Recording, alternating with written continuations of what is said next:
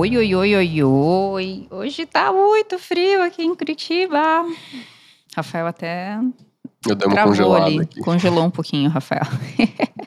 Para aproveitar essa frieza que está aqui, a gente vai falar sobre custo de oportunidade, que é você dar um passinho talvez para trás no teu emocional, para você aprender a tomar. É na verdade é mais uma ferramenta que você tem para conseguir tomar boas decisões no teu escritório. Não é a única ferramenta, não é o único ponto de vista, mas é algo que vai te ajudar. Custo de oportunidade vai te ajudar a compor o seu ponto de vista e a sua tomada de decisões. Isso é algo que eu e a Lu, a gente está percebendo que é bem comum. As pessoas elas têm muita dificuldade em decidir coisas complexas e grandes no escritório, mas até coisas simples e pequenas. Então, o tempo, Às vezes tem mais dificuldade ainda com as simples e pequenas. O tempo Elas todo. travam nessas decisões e aí não vai, porque paralisa, né? A pessoa fica travada ali, não sabe como decidir, não sabe o que decidir, tem medo de decidir errado, né? Essa hum, falsa ideia de que a gente controla o futuro, né? E aí fica nessa ideia de não, eu tenho que decidir, ter a melhor decisão, porque senão vai dar tudo errado. E na bem da verdade, não existe isso, né? Não tem como você pensar em todas as possibilidades futuras para essa tomada de decisão certeira, né? É, isso é bem superestimado, né, Rafa? Mas você consegue fazer um juízo de valoração aí e tentar achar um bom caminho, decidir e ir.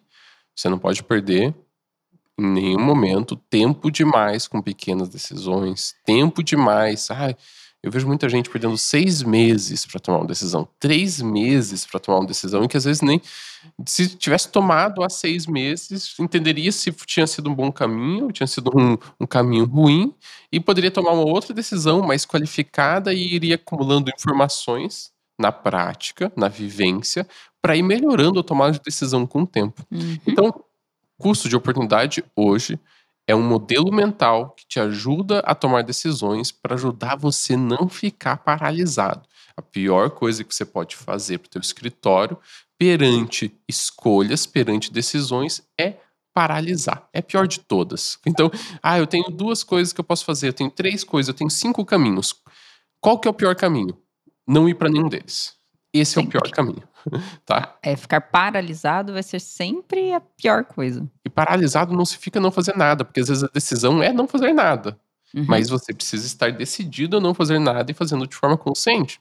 Então, um caminho pode ser, muitas vezes, um, um dos possíveis caminhos é você não fazer nada. Então, você nem sempre precisa estar em ação. As pessoas superestimam o quanto elas precisam estar em ação em tudo, tá bom? E uma tomada de decisão mais consciente, ela facilita também você não ficar com medo depois, ou ficar, ai, será que a decisão foi certa? Sabe quando você toma a decisão, mas daí depois você fica repensando, tipo, ai, será que foi bom? Será que não foi? Aí você tem uma paralisia pós tomada de decisão. Uma tomada de decisão com mais racionalidade e com uma metodologia, com um procedimento mais bem estruturado, te ajuda a não cair nessa também. Porque se você olhar lá na frente, ah, tomei aquela decisão, foi a melhor decisão? Talvez lá no futuro você perceba que não. Se você tivesse tomado outro caminho, talvez, bem talvez, fosse melhor. Só que se você decidiu aquilo com base no que a gente vai te dizer agora pelo custo de oportunidade, você vai saber que naquele momento era a melhor decisão que você podia ter tomado. E sendo a melhor decisão que você poderia ter tomado, era a única decisão que você deveria mesmo ter tomado e tá tudo certo, segue a vida, decidindo as outras coisas tantas que vão surgir É. no meio do caminho, né? E usando os erros de decisão para você aprimorar as decisões futuras. Muito importante isso. Lições Então- aprendidas. A gente fala bastante sobre Então isso. tem, tem decisões que a gente vai tomar que vão ser erradas. Ah, bastante, né? E a gente fala a isso gente é pra vocês sempre. nisso. Gente fala sempre pra Uhum. vocês. Sobre lições aprendidas, acho que a gente até já falou no podcast aqui. É, Eu e a Se Lu, não um específico, a gente falou várias vezes em vários episódios. eu e a Lu a gente toma bastante decisão errada. Obviamente, eu tomo mais decisão errada que a Lu, né?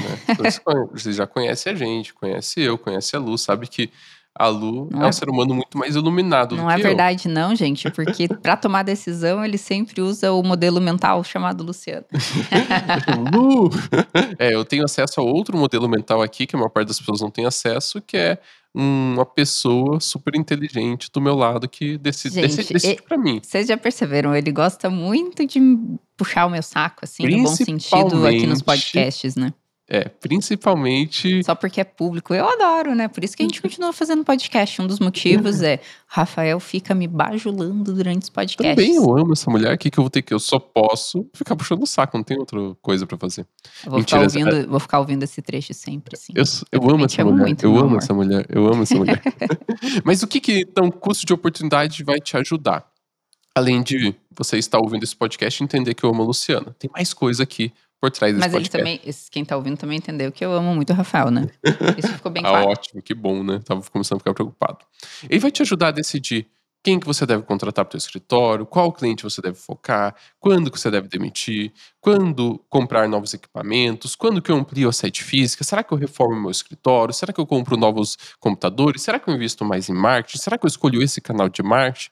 Então, o custo de oportunidade é um modelo mental valioso para compor, muitas vezes ele é, é o modelo mental principal para compor a decisão de todas essas perguntas e qualquer outra pergunta que exijam uma escolha de você. Então ele é aplicado quando tem uma relação de escolha e escassez. Por que escolha e escassez? Porque você não consegue fazer tudo na sua vida e você não dá, tem... gente. Se você ainda acredita uhum. que dá, hum, pare de achar isso. Você não tem como. Sempre vai ter escassez do seu tempo esse a gente já sabe qual é a escassez do teu tempo. Você tem 24 horas, 8 horas você vai tirar para dormir, 6 horas, 8 horas você vai tirar para estar com a família, fazer exercício, comer. Normalmente as pessoas tinham 8 horas para trabalhar. Sabe o que, é engraçado? Ah. Aí as pessoas, você falou 8 horas para dormir, né? A pessoa que tá muito atolada, tá muito estressada e acha que dá conta de tudo, ela começa a tirar horas de sono, né? uhum. né? Porque para ter mais tempo, você começa a boicotar outras facetas da sua vida, né? E as pessoas começam a dormir menos. E agora eu lembrei daquele estudo, lembra dos violinistas? Uhum. Um estudo dos Estados Unidos, que eles foram analisar o que, que diferenciava os melhores violinistas dos medianos, dos que eram bons, mas não eram os que realmente se destacavam, não eram aqueles violinistas que realmente se superavam demais. E eles começaram a analisar qual era a diferença entre eles. A questão do treino era praticamente semelhante, todos treinavam bastante, mas uma coisa que diferenciava demais era os melhores violinistas dormiam mais. Eles dormiam mais durante o dia, então eles tiravam sonecas entre os treinos e eles dormiam mais à noite. Eles dormiam duas horas a mais por noite do que a média é, da população americana, e isso fazia eles se destacarem. Por quê? Na hora que eles iam treinar, eles estavam muito mais descansados, com a mente muito mais livre, né, de cansaço, de estresse, de autocobranças, e eles acabavam rendendo muito mais, né? O treino, o tempo de treino deles acabava valendo mais do que o tempo de treino das pessoas que não estavam descansadas. Então, é, boicotar a sua noite de sono é a pior coisa que você pode fazer. Quando você está com um problemaço, com muito estresse, com muita coisa para ver, uma boa noite de sono, e aí vamos lembrar né, das nossas mães, avós, aqueles, aqueles conselhos dos antigos, vale muito. É melhor você ir ter uma boa noite de sono, porque no dia seguinte você consegue. Pra dormir cedo. Você consegue decidir melhor e tomar melhores decisões. A nossa vida, ela fica muito mais fácil quando a gente assume esse papel de tomada de decisão, né? Tem pessoas que morrem de medo de tomar decisão, paralisam ou não tomam decisões, e aí as decisões vão sendo tomadas por outras pessoas, porque a vida é assim, a gente Os toma caminhos vão sendo definidos. Se não, Talvez não se não for você. por você, vai ser por alguém próximo a você. E aí, para você ter boas tomadas de decisões, você tem que estar tá com a cabeça descansada, com a cabeça sem estresse, que as suas decisões vão ser muito mais claras. Quando a gente está muito estressado, está com a mente muito tumultuada, é, não tem espaço para você racionalizar sobre uma decisão. E aí você acaba tomando decisão no meio dessa neblinona aí, nessa, nesse tumulto que está na, na mente, né? E a gente precisa, para ser leve, a gente precisa ir tirando esse tumulto mental para a gente conseguir realmente tomar boas decisões e escolhendo os nossos caminhos de uma maneira mais mais centrada, mais pensada, mais efetiva. Eu acho que no próximo podcast, não sei se você está ouvindo, a gente nem terminou esse, mas a gente pode falar de como que eu aprendi a meditar e resolvi todos os problemas da minha vida. Pode ser, porque eu também vou querer descobrir, porque você não está fazendo ainda. não medito não, gente, brincadeira. É... O Rafa, ele, ele tem mente ansiosa. Para quem é ansioso, sabe bem o que ele passa e é difícil, né, Rafa? A É sua dif- mente ansiosa, é, é- não sei se eu É até exemplifiquei bem, mas a mente ansiosa é isso, né? Tá sempre um emaranhado ali, pensamentos que vêm e vão sobre o futuro, sobre o presente, sobre o passado, e fica é, esse tumulto mesmo. Eu vou fazer uma, um podcast falando sobre como eu lido com minha ansiedade e ainda e como eu fracasso constantemente com isso. A gente tem um amigo que a gente poderia chamar para falar sobre ansiedade. É, Um amigo nosso, assim mesmo, vamos, vamos pensar. quem sabe? Quem Gente, sabe? Você gostaria de ó. ouvir sobre ansiedade? Fala pra gente, né? Manda lá uma mensagenzinha no nosso Instagram e comenta se você gostaria que a gente falasse sobre ansiedade. Eu acho que a ansiedade, as pessoas, tem pessoas que naturalmente são, ansio- são ansiosas, mas nos tempos atuais tá todo mundo um pouco ansioso, né? Inevitável a gente estar sempre com essa enxurrada de informações, muitas informações negativas, tristes. Então, se você quer saber sobre ansiedade, conta lá pra gente que a gente grava. A gente se organiza pra gravar um podcast sobre isso.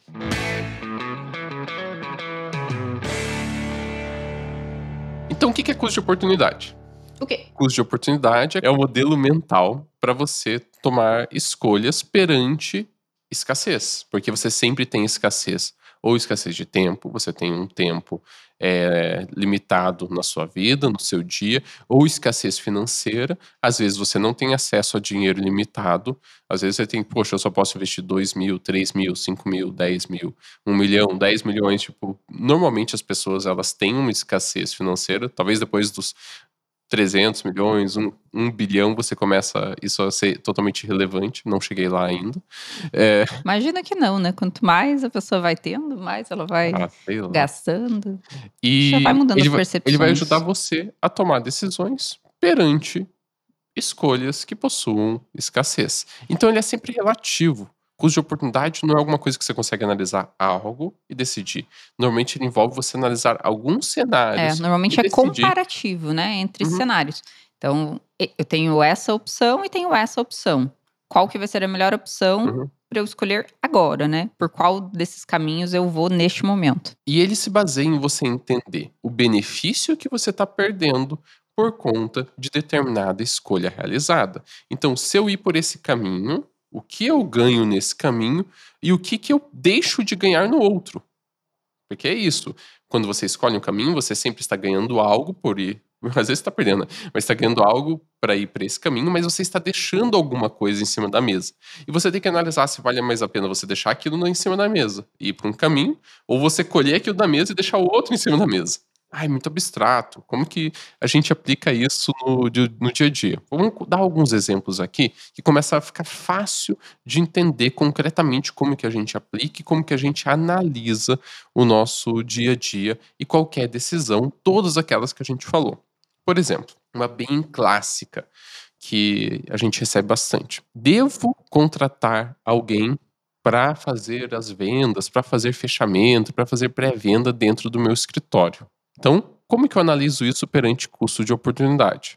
Normalmente, quando as pessoas falam isso, elas estão pensando: ah, eu devo tirar o meu tempo de fechamento e focar em outra coisa no escritório, ou eu devo continuar fechando o contrato e deixar o meu tempo de ser usado no restante do escritório. E não existe uma, uma resposta óbvia, uma Depende resposta do teu pra- caso é, específico. né? geral para todos os cenários. Porque normalmente, se você está no começo da tua atuação e fechamento de contrato é algo escasso ainda dentro do escritório de alta relevância e você domina aquilo, normalmente é algo que dificilmente, se você investir em o, o seu tempo em outro lugar, você vai colher mais benefícios do que investir em fechamento de contrato. Então, ah, é melhor eu fechar contrato ou é melhor cuidar das petições iniciais? Às vezes é melhor você fechar contrato que cuidar das petições iniciais. É melhor fechar contrato ou ficar investir meu tempo no financeiro? É melhor fechar contrato ou, ficar totalmente no estratégico? Olha, no começo, custo pensando em custo de oportunidade, o que, que você ganha ficando totalmente estratégico se você não tem uma equipe suficiente para lidar com aquilo? Se você não tem dinheiro suficiente para gerir uma equipe? Então você tem que pensar, tipo, ah, considerando minha realidade de tempo, minha realidade de dinheiro, eu vou colher mais benefícios continuando fechando contrato nesse momento, que é algo crítico para o escritório, ou vou colher benefícios fazendo qualquer outra coisa aqui dentro do escritório. E tem também, é, e por isso que é muito pessoal, tem também as suas habilidades naturais. Uhum. Então, Ok, é fechamento de contrato. fechamento de contrato. É, fechamento de contrato é sempre crítico para o escritório. Vai ser sempre muito importante. E o que a gente percebe, talvez a gente prolongue nisso depois, as pessoas quererem baratear mão de obra no fechamento de contrato. Isso eu já vou te dizer que vai ser sempre ruim, tá? Aqui não é custo de oportunidade. Aqui é lógica de mercado. Por quê? É a porta de entrada do teu cliente, é onde você vai ter toda a tua possibilidade de receita, e aí você dá isso na mão de um estagiário. E eu não acho que estagiários sejam ruins, mas é que eles não têm habilidade, eles não têm conhecimento técnico para isso ainda. Eles estão aprendendo. Então, você deixar o dinheiro do teu escritório na mão de uma pessoa é, que tenha tendência de não ter essa habilidade. Ah, não, mas é que eu tenho um estagiário que ele é um excelente fechador. Tá, isso aí é exceção da exceção da exceção. Né? Então, a gente está falando aqui da regra geral. E a regra geral é: você vai deixar fechamento de contrato no teu escritório nas mãos de pessoas excelentes.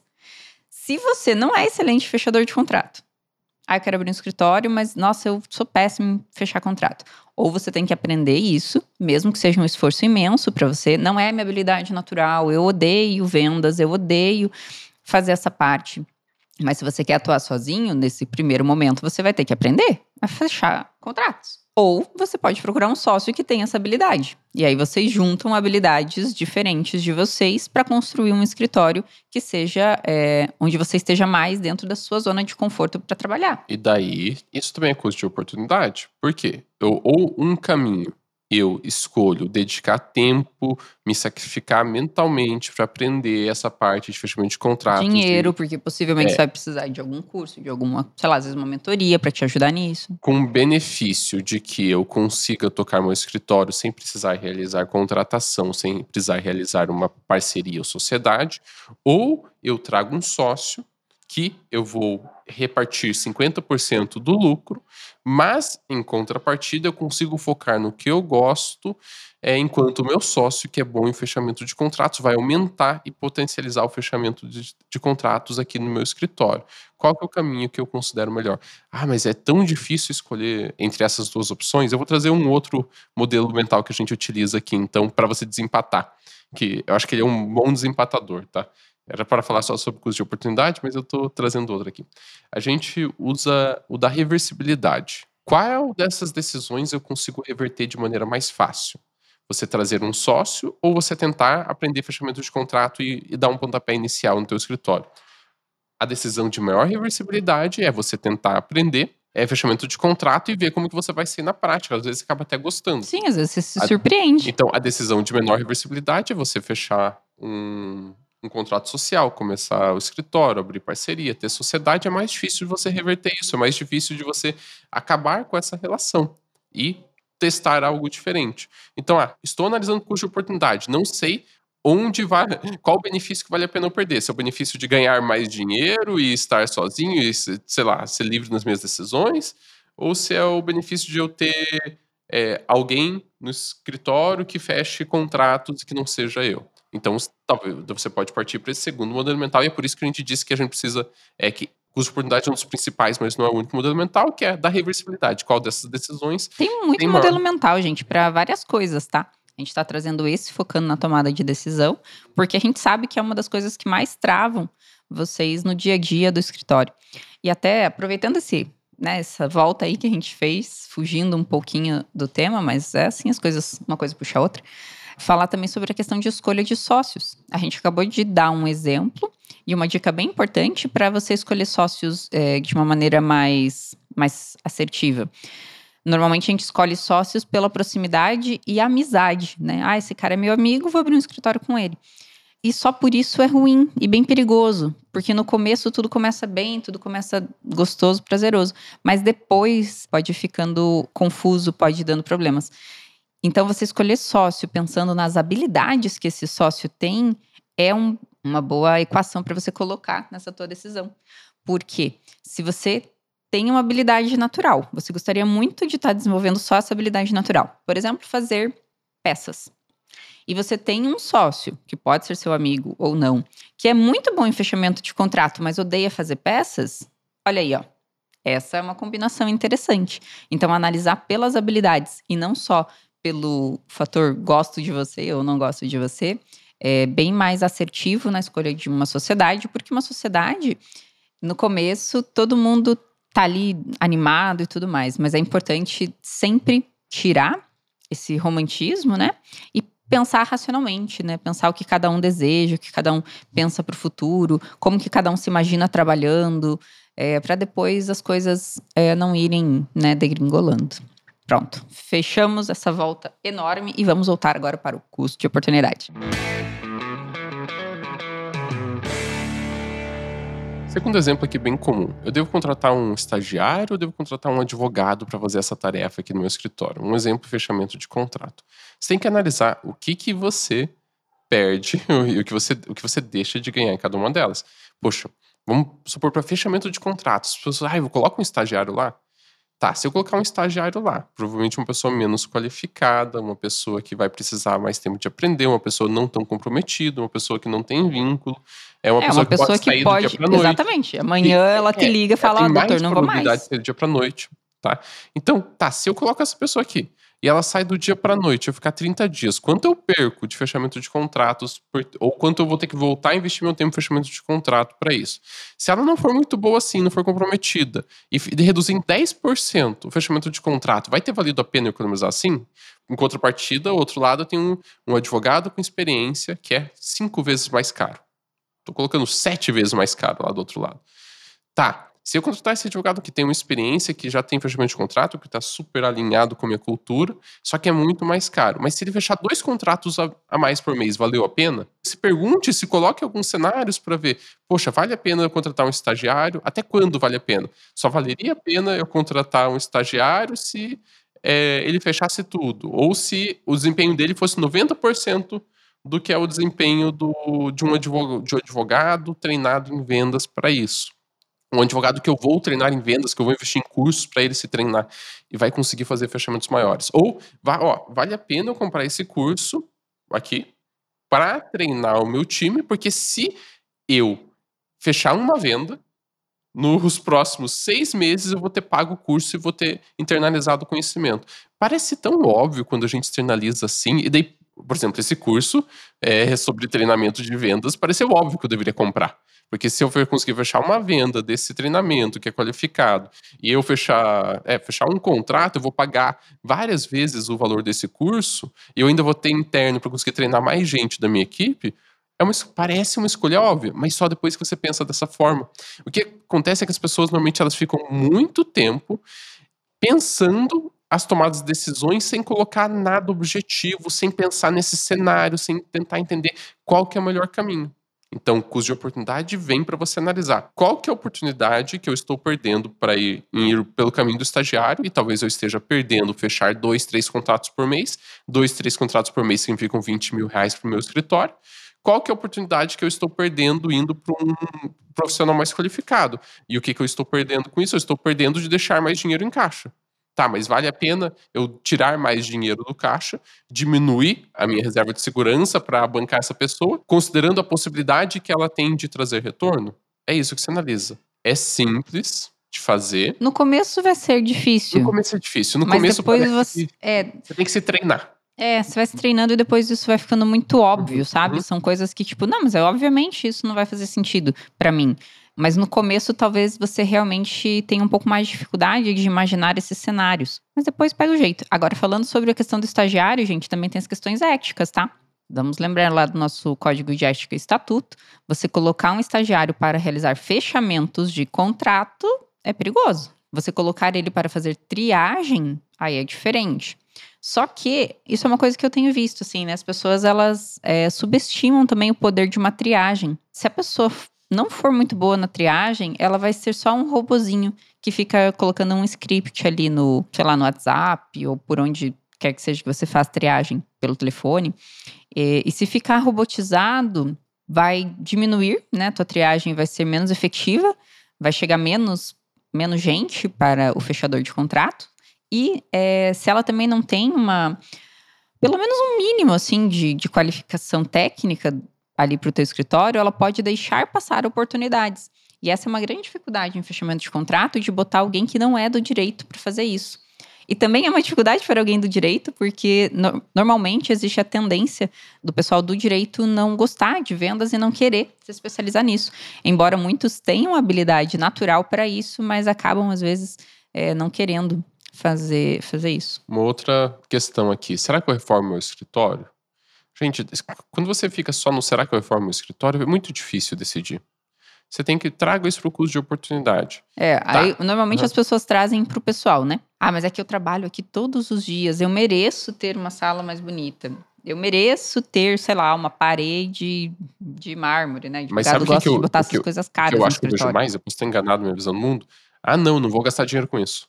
Não vai gastar? É, não vou gastar ah, dinheiro com isso, vou ah, ter mais dinheiro no meu bolso. Entendi. Você, você tem a percepção de que é o contrário. É, eu tenho, é, deve ter os dois, né? E, é, tem, e tem uma outra também, né? Eu vou reformar porque eu quero mostrar para todos os meus amigos. É. Talvez agora na pandemia as pessoas não estejam querendo reformar o escritório porque não está recebendo ninguém no escritório.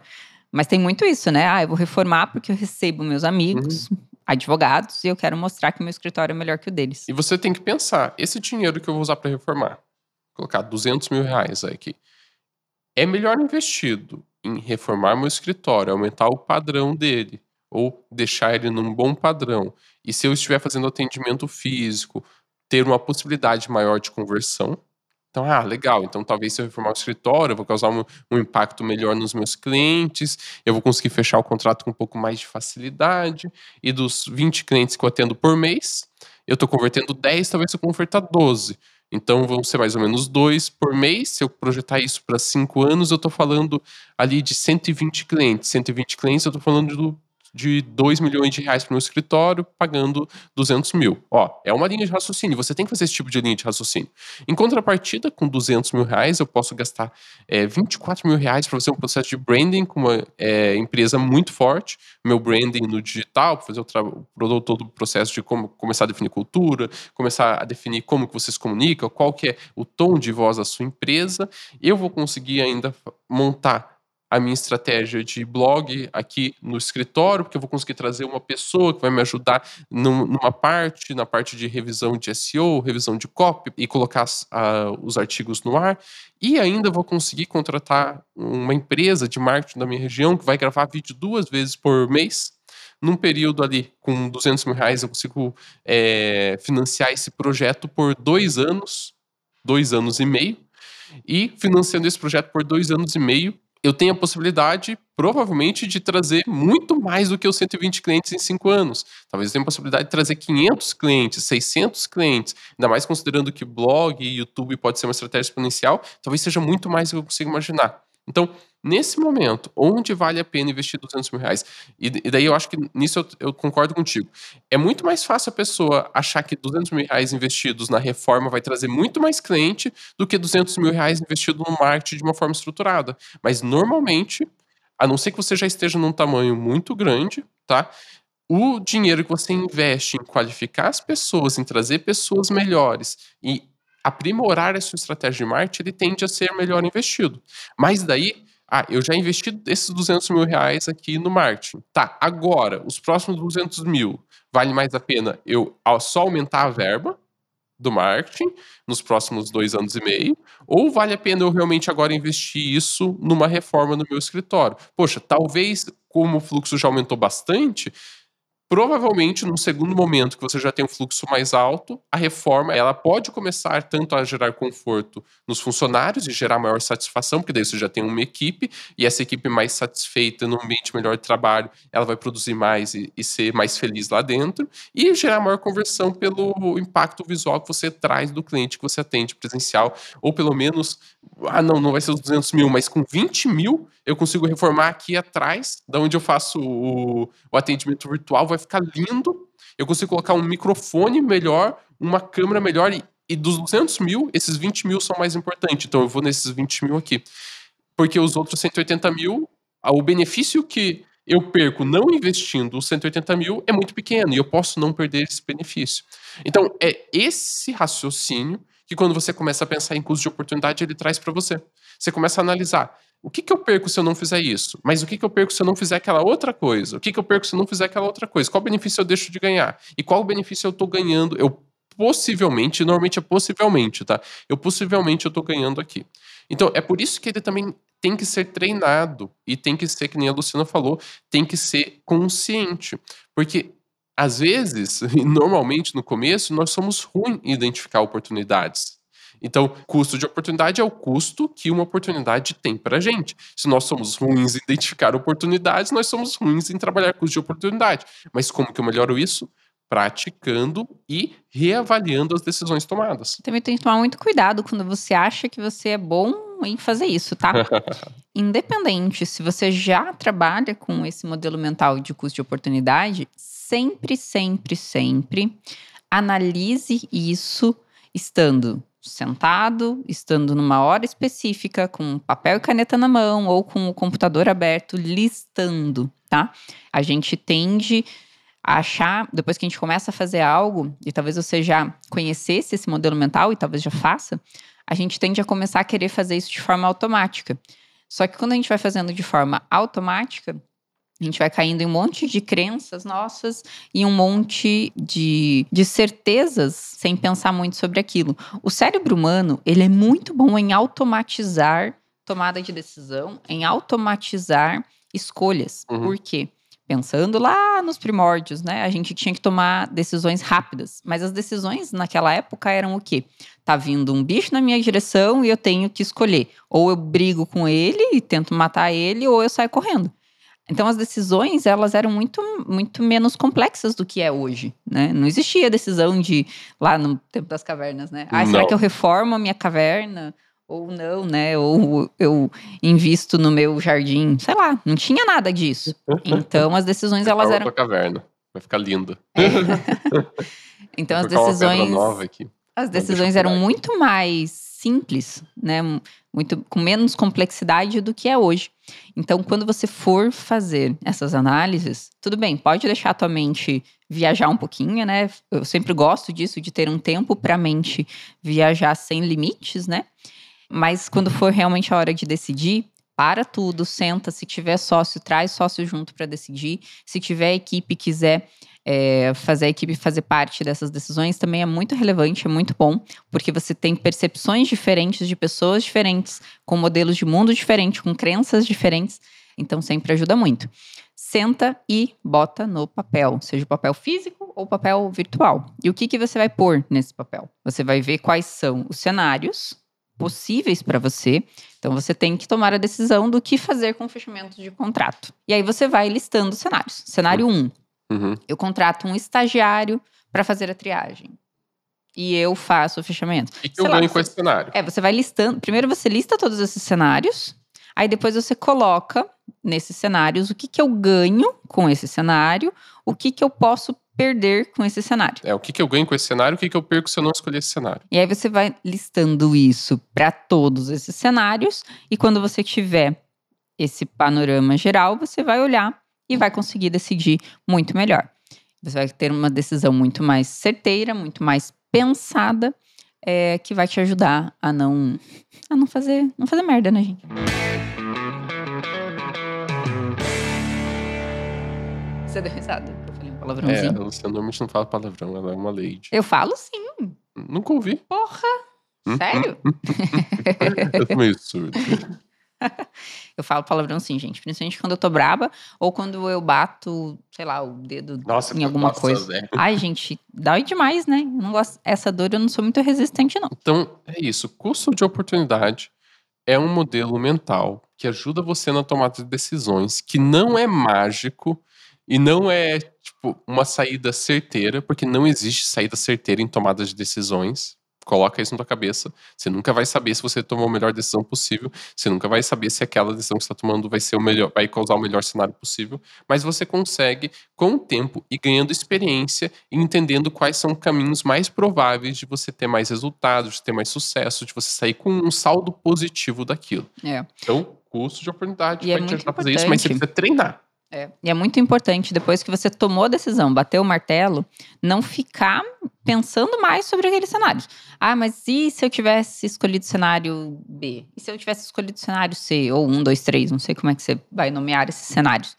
Não fique pensando nisso. É uma coisa que ajuda é nessa quando você tomar essa decisão. Então você fez lá uma espécie de uma ata de reunião para essa tomada de decisão, seja você sozinho tomando a decisão ou seja uma decisão é, colegiada, né, com, uhum. sei lá, com teus funcionários ou com teus sócios. colégio, né? Eu sempre penso no colégio. Se você for tomar essa decisão com a ajuda dos teus funcionários, é importante que vocês façam eles participarem, mas a tomada de decisão tem que ser tua tá? Isso é importante. A não ser que você delegue a tomada de decisão e de isso esteja escrito. Olha, quem é. vai tomar essa decisão vai ser tal pessoa, é. tá?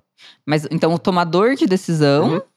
tem que ser uma pessoa, tá? Uma pessoa que tem que bater o martelo nessa decisão. É o porque... responsável pela decisão. É.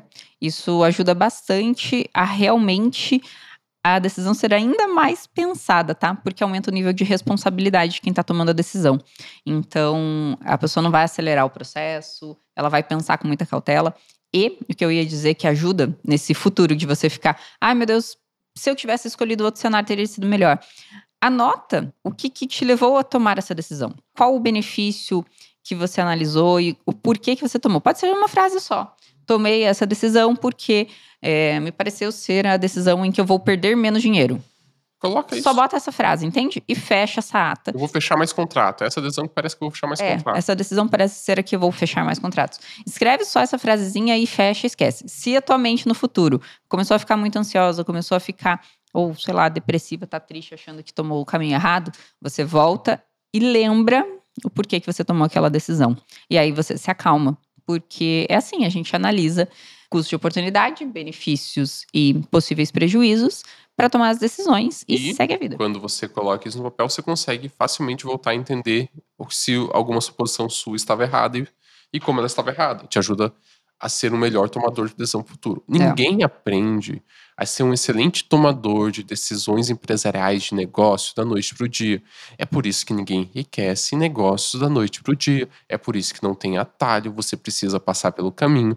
Mas você pode passar pelo caminho de maneira desajeitada e nunca evoluir. Você pode passar pelo caminho evoluindo e melhorando a cada passo. O que você precisa ter em mente é que você, você vai passar pelo caminho, mas a maior parte das pessoas passa pelo caminho sem evoluir o modelo mental, os modelos mentais, as tomadas de decisões, como que elas lidam com o escritório, como que elas lidam com o seu negócio. E é por isso que a maior parte dos negócios não cresce.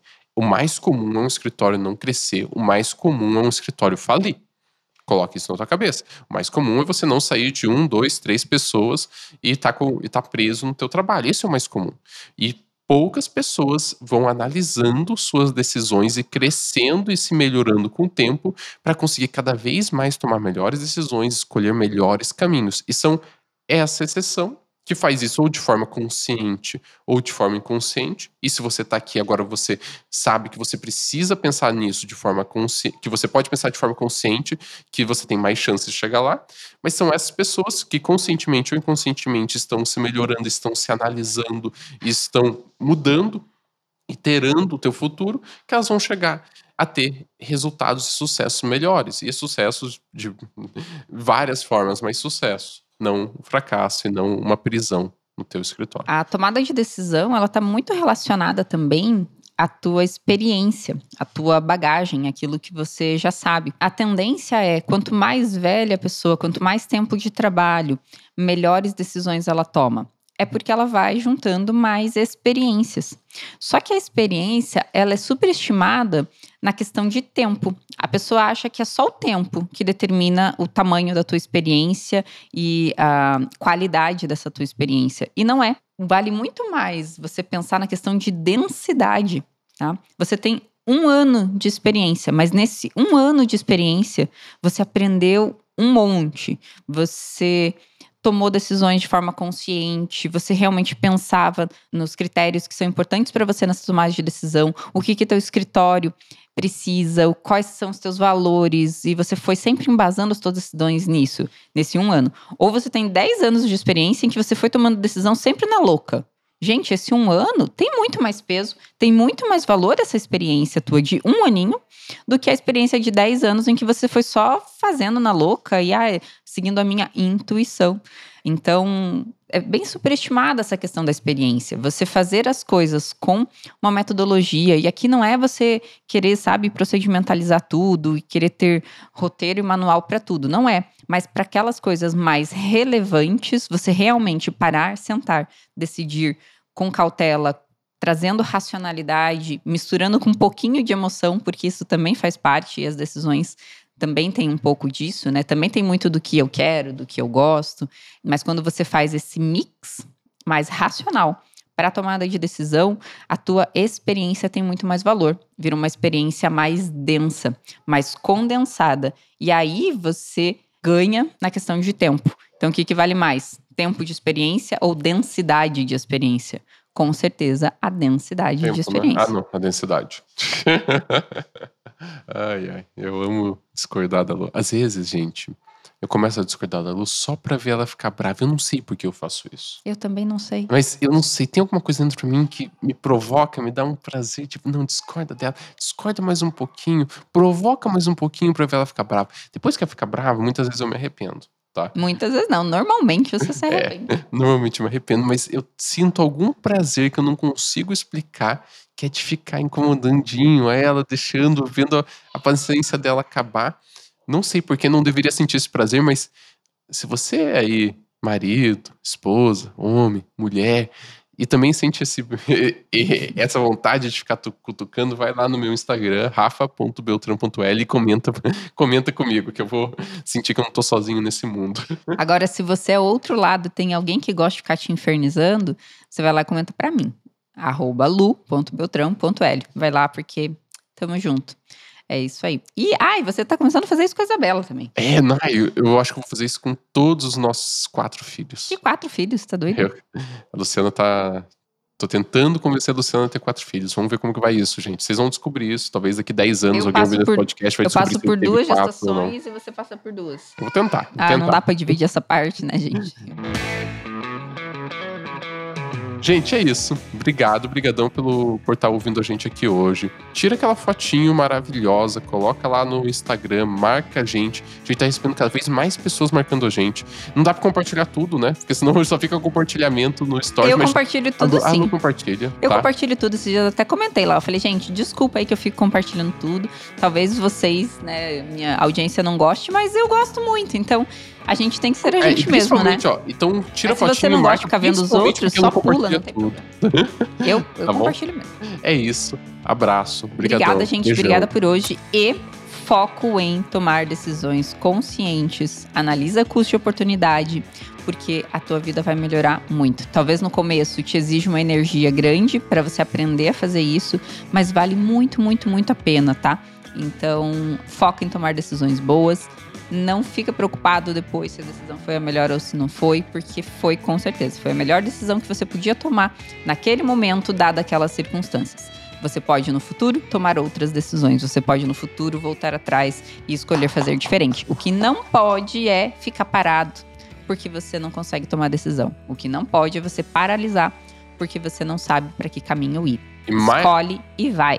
e mais importante que isso, comenta lá se você também gosta de ficar enchendo o saco. do seu esposo, do seu não, marido, isso mulher. não é o mais importante. Você, você destrói Comenta. os meus argumentos. Desculpa. O mais Eu tô importante. fazendo um argumento todo embasado, todo certinho, e daí no final você Olha, eu vou- fala o negócio que era Ah, viu? totalmente Ó, eu contrário. já tô colocando em prática o que eu tô falando aqui. Vou, vou desligar isso aqui e ter uma conversa séria com o Rafael. Você tá começando a me deixar bravo. Agora eu entendi. E você tem razão, eu destruo seus argumentos. Eu acho que eu vou começar a parar de fazer isso, Luciano. Eu vou me Você acha que vai começar a Eu parar? acho que eu Ou vou seja, começar a gente, ele tentar- não vai parar. Eu né? acho que eu vou tentar começar a parar de fazer isso daí. Tem- já percebeu que a gente não quer desligar né, o microfone? Você já percebeu que tem, as, tem pessoas que falam, não, eu vou tentar começar fazendo isso aí, que a pessoa nunca vai não fazer. vai fazer. Não se Nunca comprometeu. É o que ele acabou de fazer, não se comprometeu. Ele vai. vai Eu Nunca continuar vou fazer isso, nunca querendo vou parar de destruir meus argumentos. Mas você, seguidor, você escuta os meus argumentos e ignora ele tentando aqui, ó, diminuir Sabotar. a minha autoridade. Tá me sabotando, piá. Não tem problema nenhum. Sou forte. gente, beijos, fiquem bem. Beijo. Marca a gente lá e tamo junto. Uma produção, voz e conteúdo.